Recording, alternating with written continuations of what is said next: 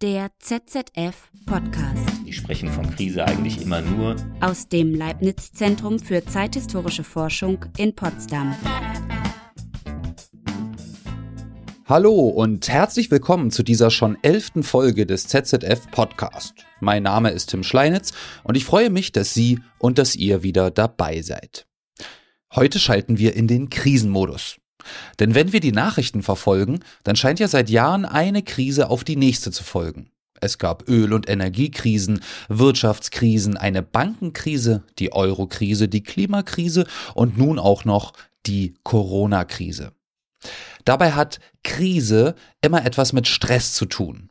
Oft muss schnell reagiert werden, denn viel steht auf dem Spiel. Zum Beispiel, wenn, wie seit dem Frühjahr 2020 bei uns, ein neuartiges Virus unzählige Menschenleben gefährdet. Die Corona-Pandemie zeigt uns aber auch, dass von einer Krise nicht alle Menschen gleichermaßen betroffen sind. Die einen genießen das ruhige Arbeiten im Homeoffice, die anderen wissen kaum noch, wie sie ihren Alltag bewältigen sollen. Im Einzelhandel oder der Gastronomie fürchten viele Betriebe um ihre Existenz, andere Unternehmen wiederum profitieren von der Krise.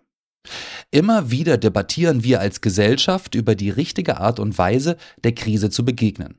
Sollten Kontakte in der Freizeit eingeschränkt werden oder lieber am Arbeitsplatz? Und wer sollte eigentlich welche finanzielle Hilfe erhalten? Interessant finde ich, wer in Krisenzeiten als systemrelevant gilt. Im Zuge der Finanzkrise nach 2008 etwa waren das vor allem die großen Banken. Im Jahr 1 der Pandemie waren es auf einmal Verkäuferinnen, Ärztinnen und Pflegerinnen. Schon dieses Beispiel zeigt, wie man einer Krise begegnet, das liegt genauso im Auge der Betrachtenden wie die Frage, ob es überhaupt eine Krise gibt. Das ist eine These meines heutigen Gesprächspartners, der sich hier wie gewohnt selbst vorstellt.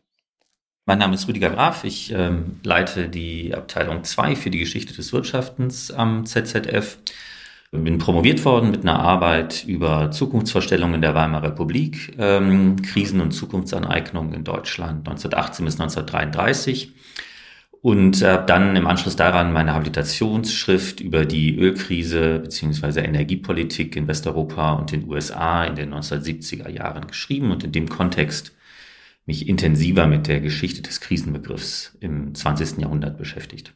Rüdiger Graf hat in den letzten Monaten viele Interviews gegeben. Als Krisenspezialist ist er sehr gefragt in diesen Zeiten. Was ich an seinen Forschungsergebnissen unter anderem spannend finde, das Phänomen Krise ist zum einen gar nicht so alt. Zum anderen ist es ein sehr europäisches Phänomen und schließlich vereint es auf eine ganz spezielle Art und Weise Vergangenheit, Gegenwart und Zukunft. Dafür lohnt sich schon ein Blick in die Geschichte der Krisen, etwa in der Weimarer Republik.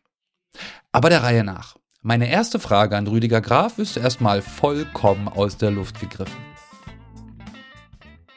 Es war mal total, total utopisch, total äh, vielleicht Science-Fiction-mäßig. Stellen wir uns vor, ein neuartiges Virus macht sich breit, Leute sterben, das öffentliche Leben ist stark eingeschränkt oder eben lahmgelegt. Ist das eigentlich eine Krise?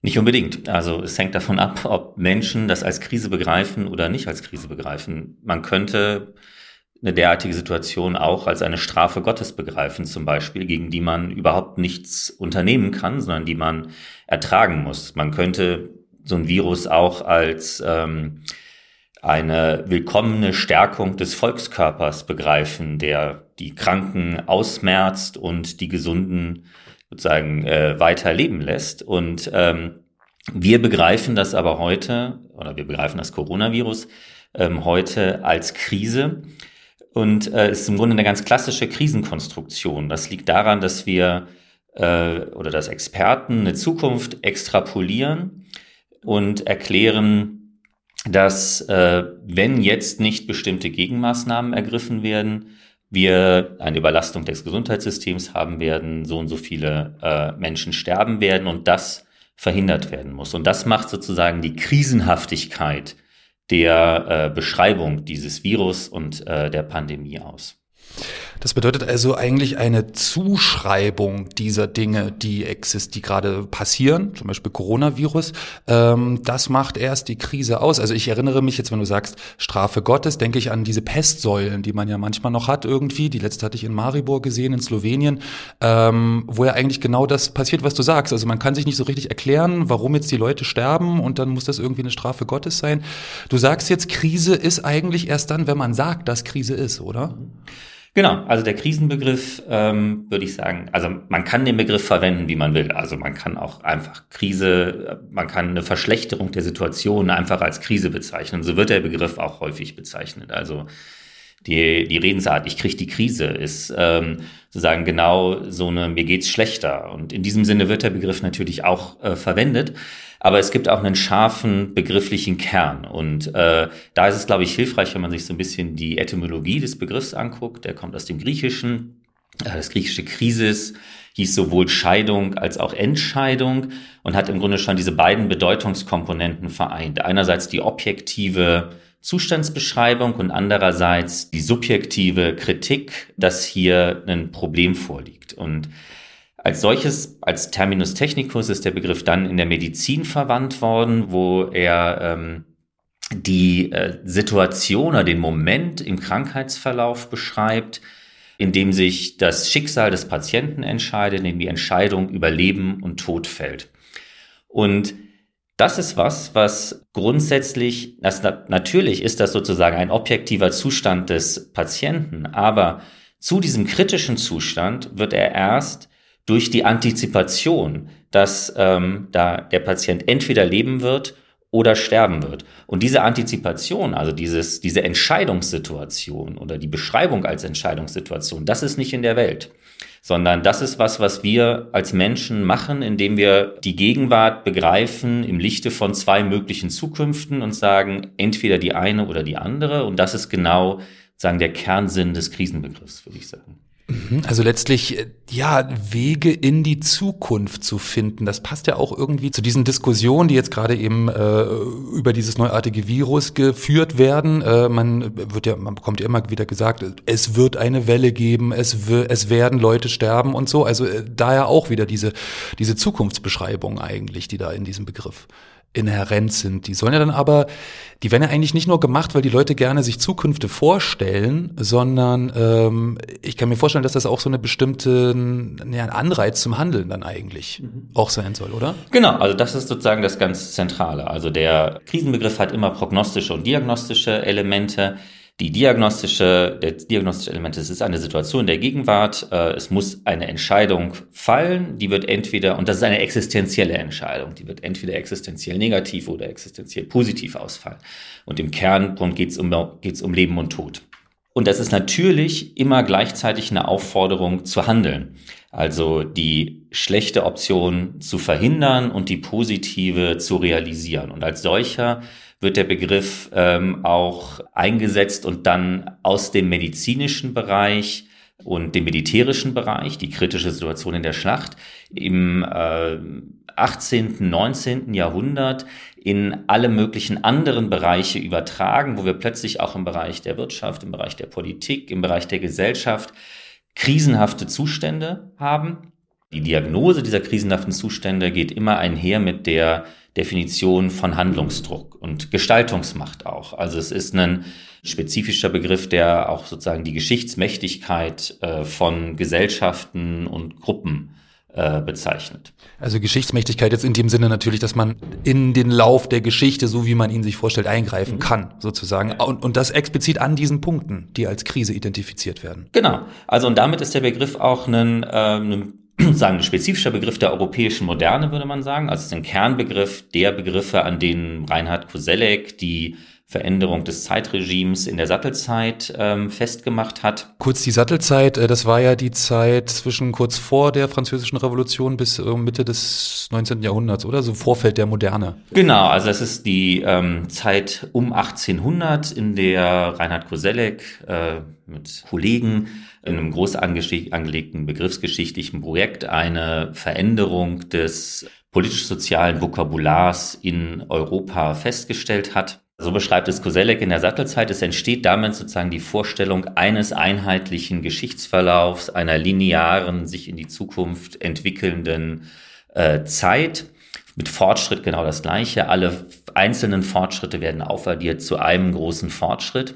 Und der Krisenbegriff spielt in diesem Kontext eine ganz zentrale Rolle, weil er sozusagen diese Zeitphasen beschreibt, in denen eingegriffen werden kann in diesen Lauf äh, der Geschichte und eben durch eine bestimmte gestaltende Aktivität die positive Zukunft realisiert werden kann. Und genau in diesem Sinne ähm, ist der Begriff, spielt der Begriff auch dann in politischen Philosophien oder so eine zentrale Rolle.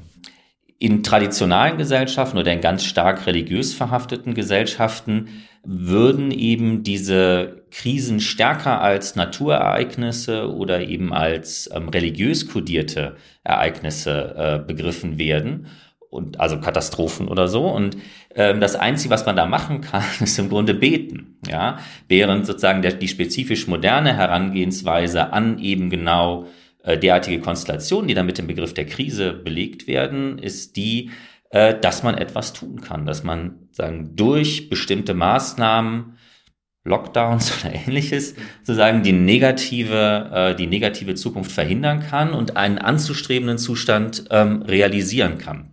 Deshalb ist es auch eigentlich sozusagen weit ins 20. Jahrhundert hinein so, würde ich sagen, dass es vor allen Dingen die veränderungsbereiten und die gestaltungswilligen Zeitgenossen sind, die Krisen diagnostizieren. Also wir assoziieren mit Krise ganz oft ähm, Verschlechterung, Niedergang, Untergang und so weiter. Aber wenn man sich anguckt, wer spricht eigentlich von Krise, da sprechen in den allerseltensten Fällen diejenigen von Krise, die meinen, dass es tatsächlich notwendigerweise schlechter werden wird, sondern es sind vielmehr diejenigen, die äh, schon den Weg wissen, auf dem es besser werden wird und die deshalb diese kritische Situation im Grunde als existenzielle Entscheidungssituation entwerfen müssen, um dafür zu motivieren, dass man ihren Weg ergreift und auf ihrem Weg weitergeht die man ja manchmal auch vielleicht herbeiführen möchte, die Krise, um einen bestimmten Umbruch dann zu, zu erreichen oder sowas.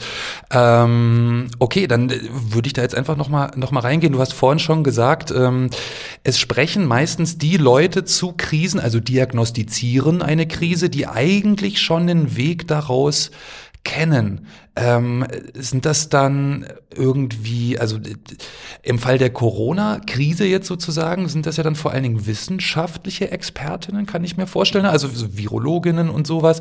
Ähm, das ist ja jetzt aber, ich sag mal, du hast ja auch vorhin gesagt, das Virus selbst und die Verbreitung des Virus selbst ist ja eigentlich keine Krise. Also wäre doch dann eigentlich, wenn ich jetzt daran denke, weniger zum Beispiel auch nur eine Virologie oder sowas interessant, sondern eben auch zum Beispiel die soziale Folge oder sowas, was ja am Anfang gesagt wurde, aber dann noch ein bisschen ins Hintertreffen kam. Also ähm, wer spricht denn dann mehr so Expertinnen oder mehr so Politprofis so im Überblick?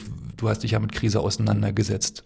Ja, also grundsätzlich können alle versuchen, Krisen zu diagnostizieren. Und ähm, ich habe mich immer gefragt, also wir haben sozusagen den Eindruck, dass im 20. Jahrhundert diese Krisen, die, und das ist, glaube ich, auch ein richtiger Eindruck, diese Krisendiagnosen inflationär zunehmen.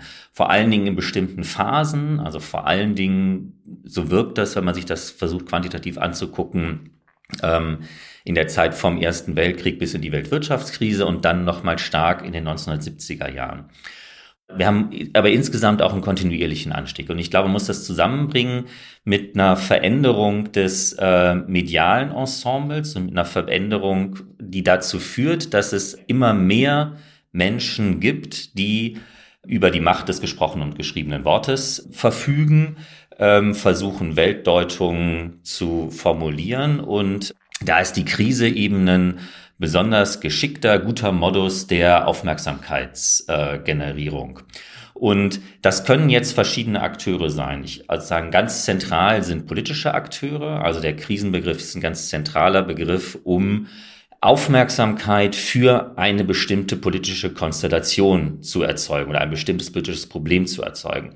Eine politische Krise auszurufen, sagt immer gleichzeitig, dieses Phänomen, mit dem wir es hier zu tun haben, das muss auf die, auf die ganz oben auf die politische Prioritätenliste. Alles andere hat zunächst mal zurückzustehen. Alles andere, das machen wir im normalen Verlauf. Hier haben wir es mit einer existenziellen Situation zu tun, die jetzt Handlungen erfordert.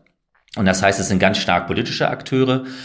Und die werden natürlich auch pluraler im 20. Jahrhundert. Das äh, sind eben auch mehr gesellschaftliche Gruppen, die dann gerade sozusagen im Zuge der neuen sozialen Bewegungen in den 1970er Jahren sich artikulieren und ähm, da eben bestimmte Handlungsbedarf ähm, beschreiben und das mit dem Krisenbegriff tun. Zu, zum Beispiel die Anti-Atom-Bewegung, Umweltbewegung. Sowas. Genau, genau, genau. Die Überlebenskrise der Menschheit. Ne? Das ist sozusagen. Aber auch auch ganz andere politische Gruppen. Also wir haben uns das mal für den äh, für die Krisendiskurse im Deutschen Bundestag angeguckt. Es gibt zum Beispiel keine Legislaturperiode in der Bundesrepublik Deutschland ohne Krise der Landwirtschaft. Ach. Die Krise der Landwirtschaft ist quasi immer. Und das ist immer wieder sozusagen, wird sagen als existenzielle Situation imaginiert, ne? Und sozusagen das Landwirte sterben, ne? wird dann sozusagen formuliert. Und es geht immer darum, sozusagen politische Aufmerksamkeit auf eine bestimmte, in einen bestimmten Bereich zu, ähm, zu lenken.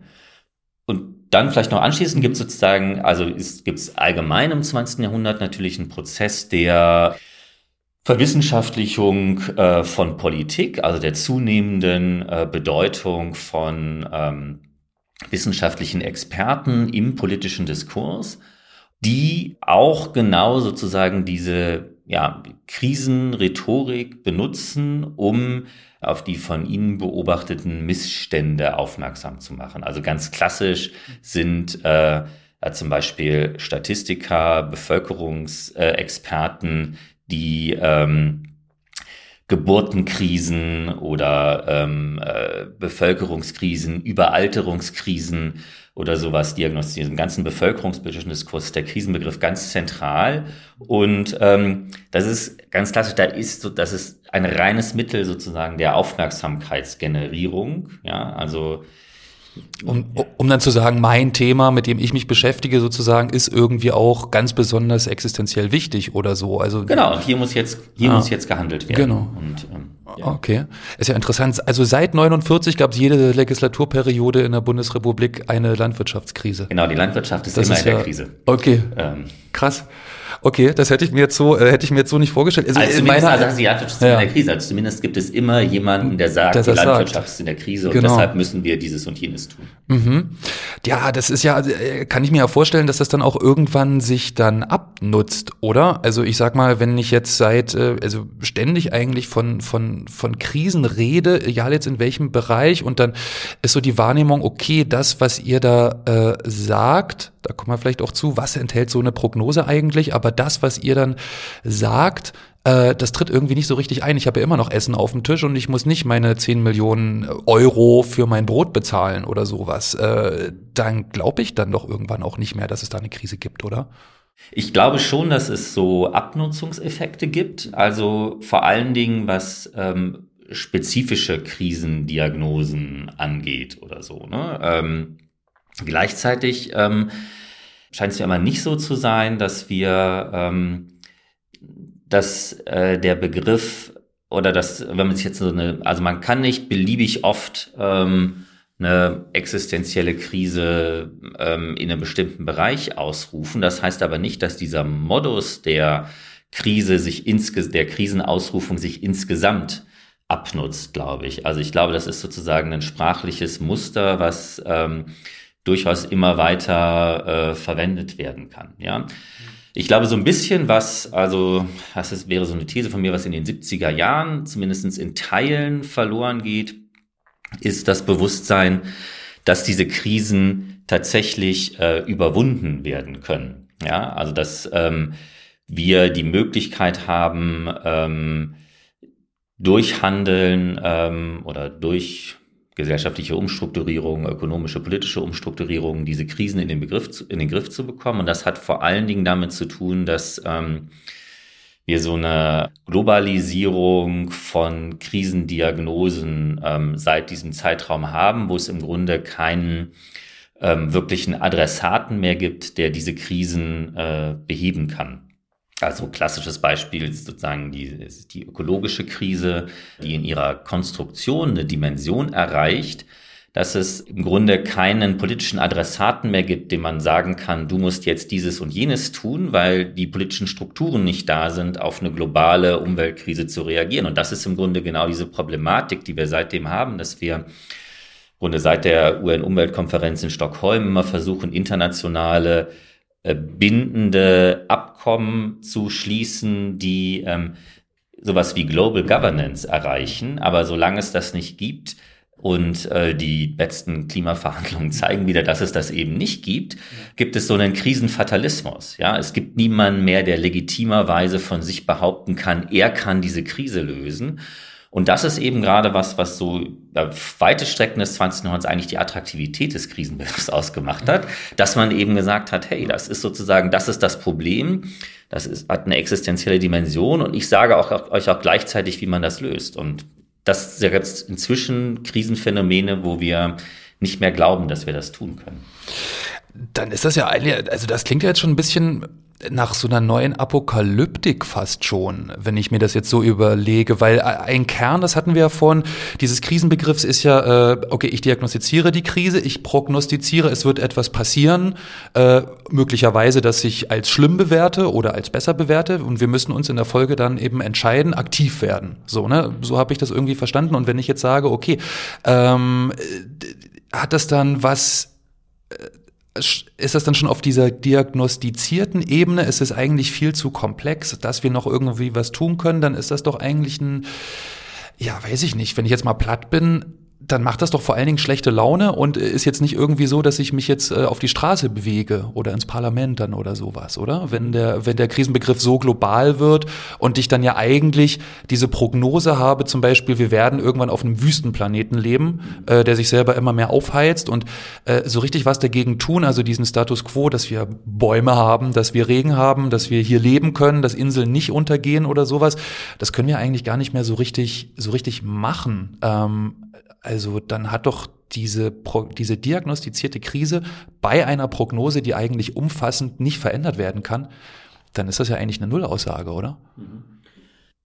Grundsätzlich ja, also man könnte, also man, also man könnte das mal zwei Antworten geben. Die erste Antwort wäre, naja, im strengen Sinne, so wie ich Krise am Anfang definiert habe, ist es eigentlich keine Krise mehr. Da wird zwar noch Krise gesagt, aber es handelt sich eigentlich nicht äh, um einen Krisendiskurs, sondern es handelt sich eigentlich um einen ja, so ein fatalistisch, äh, fatalistisch, meinetwegen auch apokalyptischen Diskurs, ja, und ähm, das hat, glaube ich, eine gewisse Plausibilität, also sozusagen diese Vorstellung eines ähm, nahen Endes der Welt ist ja omnipräsent in, ähm, in Europa äh, bis in die, frühe in die frühe Neuzeit hinein, geht in der frühen Neuzeit verloren wird im Grunde ersetzt durch diese Vorstellung des offenen Zukunftshorizontes, in den hinein man sich entwerfen kann ähm, in der Sattelzeit. Und ähm, es gibt aber, glaube ich, schon so eine Krise dieses offenen Zukunftshorizontes, glaube ich, seit den 1970er Jahren, wo wieder, äh, wo im Grunde auch all diese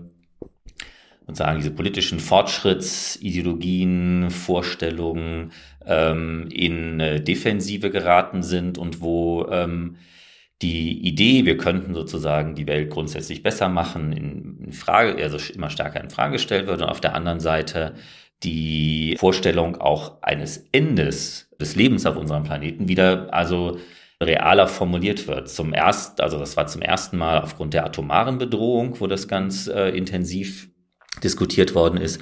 Und dann sozusagen im Zuge dieser der ökologischen Apokalypsen und äh, Niedergangsszenarien, ja. Das heißt aber nicht, das ist eben immer alles wahnsinnig komplex. Also das kommt sozusagen, das nimmt zu, das ändert aber nichts daran, dass man nicht in allen möglichen Bereichen noch so einen A, noch so einen ganz klassischen Fortschrittsdiskurs hat, also muss man nur mal Wissenschaftszeitungen oder Wissen ja. Wissenschaftsseiten der äh, FAZ oder New York Times Fall. lesen oder so. Äh, wenn ich jetzt zum Beispiel an, äh, an, an künstliche Intelligenzen äh, denke, Digitalisierung, genau. dieser ganze, dieses ganze Feld. Gentechnik, ja. also Gentechnik. ganz klassischer, ganz klassischer Fortschrittsoptimismus, ja. auch sozusagen in dieser ähm, in der Idee der Bewältigung der Klimakrise. Auch da haben wir das sozusagen, also haben wir sozusagen ganz klassische Fortschrittsperspektiven durch Technik und so weiter, können wir das lösen. Wir machen ähm, Carbon Capture und, äh, und was weiß ich und so. Solange das eben koexistiert, gibt es auch noch sozusagen ganz klassische Krisenrhetorik. Ne? Also wenn wir das jetzt aber nicht machen, dann droht der Untergang und deshalb müssen wir jetzt eine CO2-Steuer einführen. Diese CO2-Steuer, die muss ähm, 50 Euro höher sein, als sie im Moment ist. Und äh, ansonsten gehen wir auf die Katastrophe zu. Mhm.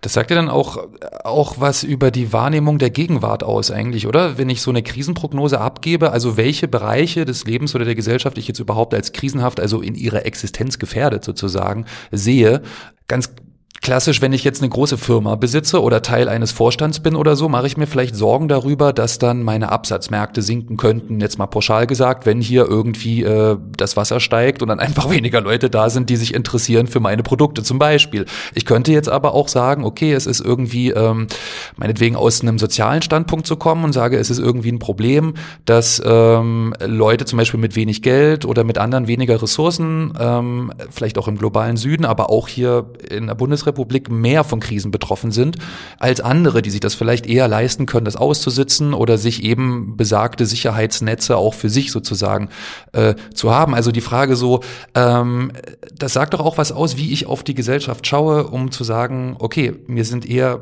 sozusagen sinkende Zahlen irgendwie find, empfinde ich als Krise oder äh, zum Beispiel äh, sinkende Lebensqualität oder Lebensbedrohung von bestimmten äh, Schichten oder Klassen der Bevölkerung finde ich eher problematisch. Ja, genau. Also die Krise ist immer im Auge des Betrachters und nichts in der Welt entscheidet darüber, was ich davon als Krise begreife. Ne? Und, ähm, und an ökonomischen Krisen kann man das äh, schön verdeutlichen. Also ökonomische Krisen haben natürlich einen, äh, haben einen sehr harten, faktisch messbaren Kern, also Absatzzahlen oder äh, Wachstum des Bruttosozialprodukts, Minuswachstum oder sagen, äh, äh Reduktion des Bruttosozialprodukts, Arbeitslosenzahlen, Inflationsrate. Wir haben sagen diverse Parameter, anhand derer wir das messen können ähm, oder anhand derer Ökonomen äh, definieren können, ob eine Wirtschaft sich in einem krisenhaften Zustand befindet oder nicht. Äh, Ökonomen sprechen alle, allerdings äh, interessanterweise im fachinternen Diskurs nicht mehr von Krisen. Die sprechen von Krise eigentlich immer nur, wenn sie nach außen vermitteln müssen, was sie gerade machen. Also sie äh, analysieren ökonomische Krisen. Stattdessen ist, hat sich der Begriff als nicht besonders trennscharfer und nicht besonders guter analytischer Begriff ähm, erwiesen. Das heißt, die würden immer eher von Rezession oder, äh, oder Boomphase und so weiter sprechen. Ähm, Während das jetzt aber alles irgendwie harte Daten sind, an denen man das äh, so mehr oder weniger messen kann, ist jetzt nichts, ähm, also nichts entscheidet jetzt darüber, ob das jetzt eine Krise ist, die aufgrund der schlecht gestalteten Arbeitsbeziehungen äh, entstanden ist, aufgrund eines einheimischen Nachfragemangels, aufgrund Welt, äh, weltwirtschaftlicher äh, Verwerfungen, aufgrund von Währungsschwankungen und so weiter. Und das ist was, was alles sozusagen im Auge des Betrachters liegt oder worüber dann äh, gestritten worden ist. Und da sind immer natürlich ganz massive Interessen im Hintergrund. Ne? Warum das meiner Ansicht nach die Krise ist und das auch die Lösungsstrategie ist. Ja, da denke ich auch an diese äh, sogenannte Finanzkrise 2008 folgende und so, ne, wo dann ja zum Beispiel auch äh, gesprochen wurde über äh, ja Vergesellschaftung letztlich von Schulden beispielsweise und dann auch vorgerechnet wurde, ja jede Bundesbürgerin, jeder Bundesbürger hat jetzt gerade so und so viele Schulden eigentlich. Ähm, wo man sich dann auch damals fragen konnte, wo das denn jetzt eigentlich herkommt und warum dann entsprechend von Schulden und nicht zum Beispiel von Guthaben geredet wird oder ähnliches. Ähm, genau, also genau das, was du ja, was du ja eigentlich, was du ja eigentlich, was du ja eigentlich sagst, so, ne? Welche welche Interessen stecken dann dahinter, etwas als Krise zu bezeichnen und damit auch eigentlich alle zu meinen, oder? Also, weil ich meine, es bringt mir auch im Sinne dieser Aufmerksamkeits- oder äh, Vorbereitungsstrategie von Aktionen wenn ich Krise verwende, diesen Begriff irgendwie relativ wenig, wenn ich das als begrenztes Phänomen darstelle. Oder wenn ich jetzt sage, unsere Gesellschaft an sich ist bedroht, ist doch dann irgendwie viel mehr geeignet dafür, oder? Also großer Großdenken bei Krisenbegriff, Fragezeichen, um dann auch Aktionen mehr zu provozieren. Hilft das? Ich würde sagen, also der Krisenbegriff ist immer ähm, verschieden aggregierbar. Also der Krisenbegriff kann auf ganz vielen verschiedenen Ebenen eingesetzt werden. Das macht so seine Attraktivität aus auch. Ne? Also jetzt, ähm, wir haben bisher eigentlich nur gesprochen über politische Krisen in dem Sinne, dass es ein politisches Handlungsfeld gibt, in dem jetzt eine negative Zukunft imaginiert wird, eine positive erwünscht wird und deshalb gesagt wird, wir müssen jetzt handeln oder so. Wenn es zu viele von diesen Handlungsfeldern gibt oder wenn die sich aufaddieren, kann es dazu oder sozusagen kann es auf einer nächsten Ebene dazu kommen, dass ähm, wir es mit Regierungskrisen zu tun haben, dass sozusagen auf Regierungsebene es eine Krise des politischen Handelns gibt, dass die Regierung selber in eine existenzielle, also wenn sie jetzt eine Koalitionsregierung ist oder so, in eine existenzielle Frage kommt, ob man noch äh, oder sich die existenzielle Frage stellt, ob es noch sozusagen diese gemeinsame Zukunft gibt oder ob man sich trennen muss. Und dann ist es so, wenn sich Krisen dieser Art häufen, äh, kann man in, zu einem Zustand kommen, dass man es mit einer Krise des politischen Systems als solchem zu tun hat, dass das System nicht mehr dazu in der Lage ist, ähm, bestimmte Projekte zu realisieren oder das zu leisten, was äh, politische Systeme eben sollen, also Sicherung von Daseinsvorsorge, Herstellung kollektiv verbindlicher Entscheidungen, ähm, Garantie von Sicherheit. Und wenn das der Fall ist, steht die Existenz des Systems insgesamt in Frage. Ja? Und der Begriff ist auf allen Ebenen verwendbar und ähm, es gibt Phasen, in denen man tatsächlich sozusagen so diese Aufaddierungsprozesse beobachten kann zu einer Existenzkrise des Systems. Also in der Weimarer Republik zum Beispiel äh, ist das kann man so eine Tendenz der Entgrenzung von Krisen. Also die reden dann immer nicht nur noch über eine Krise, sondern die reden über alle Krisen und die addieren sich eben auf und das wird dann dazu offenbar ist das System nicht mehr dazu in der Lage, deshalb das diese Krisen zu lösen. Deshalb steht das System selbst in der Krise. Und ähm, das ist auch genau was, also so diese Entgrenzungslogik, das ist, glaube ich, was, was man argumentativ immer ganz oft äh, beobachten kann. Also zum Beispiel auf der politischen Rechten die Flüchtlingskrise diagnostiziert wird und diese Flüchtlingskrise wird dann gleich zu einer Systemkrise des Systems Merkel und so weiter. Also das ist genau sozusagen so eine Entgrenzungsrhetorik äh, und das auf der bei politisch sympathischeren äh, Bereichen haben wir das aber auch sozusagen in der ökologischen Krise, ne? wo sozusagen jede kleine Umweltkrise sich aufaddiert immer zur, zur globalen Krise. Also ich glaube, es gibt so eine Tendenz der Entgrenzung in der Krisenrhetorik. Mhm. Im Gegensatz dazu, äh, wenn wir jetzt schon gesagt haben, Krisenrhetorik, Krisendiskurs vielleicht auch, es braucht irgendwie eine Art von Öffentlichkeit, äh, gefördert durch die äh, veränderte Medienlandschaft, der, die sozialen Medien, äh, Podcasts vielleicht auch oder ähnliches. Also es gibt mehr Mittel, äh, um so Aufmerksamkeit zu generieren, auch wenn man jetzt nicht gerade der Chefredakteur der FAZ oder der Zeit oder des ZDF ist oder sowas.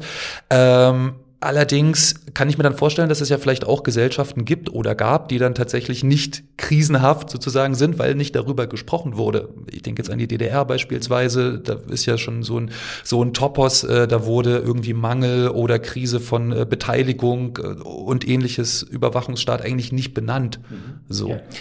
Genau, also man äh, genauso im Nationalsozialismus. Also Krise oder die Krisendiagnose setzt im Grunde eine kritische Öffentlichkeit voraus. Äh, wo die nicht da ist, äh, wird der Krisendiskurs stillgestellt. Also in der DDR wurde natürlich über Krise gesprochen, aber die Krise, über die gesprochen wurde, das war die jetzt äh, bald kommende Krise des kapitalistischen Systems, deren Anzeichen sich hier und dort zeigten und so. Aber es gab sozusagen keinen äh, öffentlichen Krisendiskurs, der Begriff äh, taucht in diesem Kontext viel, viel weniger auf, wurde viel, viel weniger äh, benutzt. Das heißt also, die Inflation von Krisendiagnosen oder die oder die also die Existenz von Krisendiagnosen ähm, resultiert aus der Existenz einer kritischen Öffentlichkeit und ähm, ihre Zunahme könnte man sagen resultiert auch daraus, dass die ähm, Meinungsakteure pluraler und vielfältiger werden. Mhm, mhm. Und äh, wenn das jetzt so vielfältiger wird und äh, fast schon inflationär ist, die ja mehr oder weniger so rausgerutscht, dieser Krisenbegriff, was ja auch selber wieder eine Wertung ist, heißt das dann, dass auch mehr gehandelt wird gegen Krisen oder mehr das getan wird, wo Leute jetzt denken, das ist der richtige Weg, um aus dieser Krise rauszukommen oder andere dazu zu bringen? Oder geht es nur darum, dass die vor allen Dingen mehr benannt werden? Oder äußert sich das auch zum Beispiel in einer vermehrten äh, politischen Äußerung, äh, keine Ahnung, bestimmte Aktionen oder sowas, äh, jetzt im Vergleich zum späten 19., frühen 20. Jahrhundert oder sowas? Oder ist das... Äh bin mir nicht sicher, ob man die Frage beantworten kann. Okay. ist vielleicht auch gemein, das jetzt einem Historiker also so zu stellen, die Frage. Nein, also, ne? also, also wer es erfolgreich schafft, äh, eine, ähm, eine Krisendiagnose ähm, diskursiv durchzusetzen, dass man sich, dass sich weite Teile gesellschaftlich darauf einigen, dem gelingt es auch, ähm, massive Ressourcen im System für die Lösung oder für die Bearbeitung eben genau dieses Problemfeldes ähm, äh, zu erreichen. Und das ist, glaube ich, was, was, was man beobachten kann. ob das jetzt sozusagen mehr oder weniger wird, ähm, weiß ich nicht. Aber es ist ja, also, ich meine, es ist ja verblüffend, was an äh, politischer Aktivität sowohl nach der Finanzkrise äh, 2007 mit den Konjunkturpaketen, die dann gekommen sind, möglich gewesen ist. Da ist ja sozusagen der Staat, auf den man immer sozusagen geschimpft hat, der ist plötzlich zurückgekommen. Gleichzeitig ist es jetzt auch, also in dieser Krise haben wir es natürlich mit einer enormen Ermächtigung ähm, des Staates zu tun, ähm, der äh, oder, oder der, dessen Akteure und Vertreterinnen und Vertreter eben äh, A, im, weitreichend in Lebensbereiche eingreifen. Das ist nur gerechtfertigt aufgrund der existenziellen Dimension dieser Krise, glaube ich. Oder nur deshalb wird es sozusagen, wird es hingenommen. Und auf der anderen Seite aber auch äh, sozusagen staatliche Akteure als ähm, ja, als enormer Ressourcenmobilisierer mit den ganzen Hilfspaketen, die es gibt äh, und so weiter. Also da, ähm, das ist ein Musterbeispiel, wo so eine, wo tatsächlich so eine, eine Krisendiagnose dazu geführt hat, dass sich im Grunde auch die gesamte Aufmerksamkeitsstruktur äh, in den Medien so gewandelt hat, dass wir ja im Grunde seit zwei Jahren kein anderes Problem mehr haben. Also, ne, wo sind die Terroristen eigentlich, über die wir vorher geredet haben? Und so, also Afghanistan hat es ein bisschen verdrängt, aber ähm, auch temporär, das, da waren die Zahlen auch gerade niedrig ne, bei uns. Und ähm, äh, eine enorme Aufmerksamkeitsgenerierung und eine enorme Ressourcenmobilisierung dadurch. Hm. Kann man denn eigentlich aus diesem, aus dieser historischen Perspektive, die, die, du ja auch auf den Krisenbegriff jetzt genommen hast, kann man da jetzt eigentlich sagen, äh, sind jetzt eher äh, Krisendiskurse und daraus vorgeschlagene Aktion, Aktionismus oder weniger Aktionismus, Aktivismus eher erfolgreich, die sich auf so eine, auf diese positive Zukunft beziehen oder eher auf die negative? Also ist es jetzt quasi eher hilfreich, um Leute zum Beispiel zum Handel zu bewegen, beispielsweise Social Distancing, wie es jetzt so schön heißt, oder auch, keine Ahnung, der Verzicht auf Atomenergie oder sowas, ähm, oder den Boykott von Atomenergie. Ähm, als Beispiel hilft dann eher so dieses Bild der des negativen Wastelands sozusagen, des Niemandslandes, oder ist es eher so die positive Zukunft von, äh, keine Ahnung, äh, Geothermie, Energie auf der einen Seite und irgendwie, ja, dann können wir alle wieder irgendwie ohne Maske unterwegs sein und das ist doch schön auf der anderen Seite. Also. Ja, da gibt es bestimmt ausgefuchste sozialwissenschaftliche Studien zu, was äh, stärker motiviert. Äh, meine äh, die ich jetzt aber nicht, äh, die ich jetzt nicht äh, kenne oder zumindest die nicht reproduzieren kann. Also meine, meine Intuition ist, dass das negative Bild viel, viel stärker wirkt. Also die, die negative, ähm, die negative Mobilisierung, ähm, die Furchtmobilisierung, Angst vor dem Atomtod, äh, Angst vor nuklearer Bewaffnung, Angst vor Überfremdung, Angst vor ähm, der Klimakatastrophe, der, der, der Umweltzerstörung, dass die ähm, eine viel stärkere Motivationskraft hat, jetzt äh, um große Gruppen auf die Straße zu bringen, zumindestens als ähm, die positive äh, Motivation. Also zumindestens, also zwar nennt sich Fridays for Future for Future, aber ähm, das zentrale Movens scheint mir eher das Angstszenarium der äh, drohenden Versteppung, der äh, Überschwemmung und so weiter zu sein.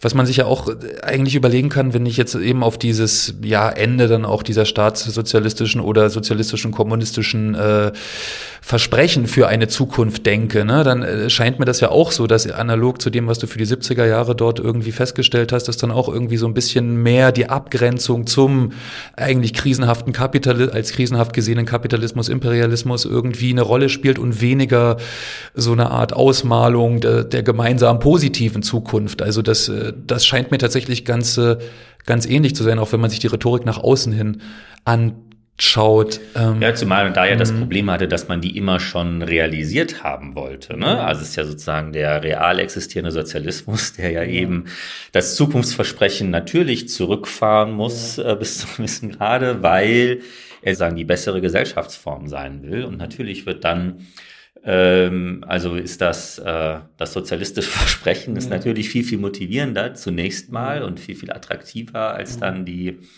ja, die klein-klein Realisierung des, äh, der sozialistischen Realität oder so. Mhm.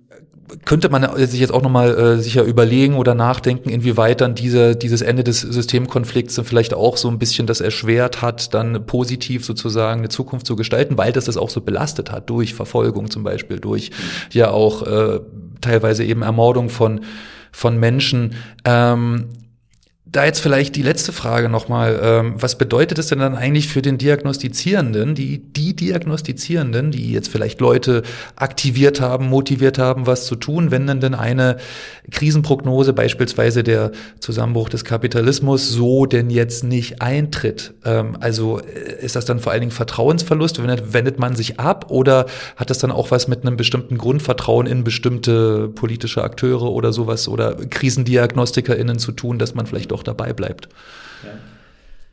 Ja, kann man, äh, kann man, glaube ich, so nicht, nicht so allgemein äh, beantworten. Also jetzt auch in den Debatten, die wir mhm. seit äh, Trump, Brexit und äh, der AfD und der äh, sogenannten Querdenkerbewegung und so haben, zweifeln wir ja daran, dass bestimmte Formen der politischen Rationalität, an die wir so geglaubt haben, oder wie allgemein und weit die verbreitet sind. Ne? Also wir haben es offenbar ja mit Gruppen zu tun, die relativ immun sind gegen die Falsifikation ihrer äh, Meinungen ne? und äh, den, den Klimawandel und die tatsächlichen Impffolgen und die ähm, Realität der, äh, der Corona-Erkrankung nahezubringen. Äh, nur ganz schwer möglich ist und die sich sozusagen immer weiter in ihren, äh, in ihren Echokammern bewegen, wo sie immer wieder genau die gleichen Meinungen bestätigt bekommen und so. Also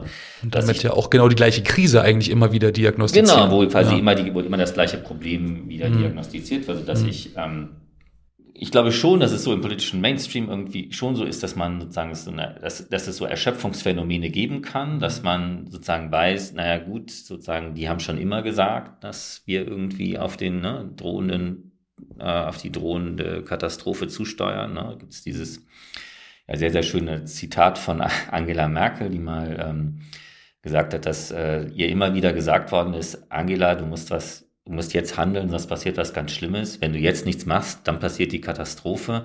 Ist nie was passiert. Hm. so, das ist ähm, okay. also die, das ist sozusagen so ah. die personifizierte Antikrise. Ne? Also ähm, ihr erzählt mir immer, dass da die Katastrophe nah ist, aber die Katastrophe ist nie gekommen. Ja und ähm, das ist, glaube ich, so eine Form des äh, politischen Pragmatismus, der sich aber nicht unbedingt verbreitert dadurch oder grundsätzlich verbreitern würde dadurch, dass sich ähm, bestimmte radikale Krisenszenarien immer wieder als falsch erwiesen haben.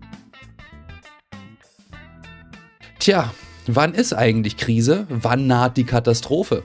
Das wird immer wieder neu verhandelt. Eins scheint aber trotzdem klar. Es lohnt sich, kurz innezuhalten, wenn eine Krise ausgerufen wird. Wer ruft sie aus? Und warum? Mit welchem Ziel? Was wird von mir erwartet und was will oder was kann ich mit anderen gemeinsam unternehmen? Dann kann ich bewusst handeln oder eben auch nicht. Sicher nicht die schlechtesten Gedanken zum Jahresende oder auch für zwischendurch. Bis hierhin aber sage ich wie immer Danke fürs Zuhören und auch fürs Mitdenken. Euer Tim.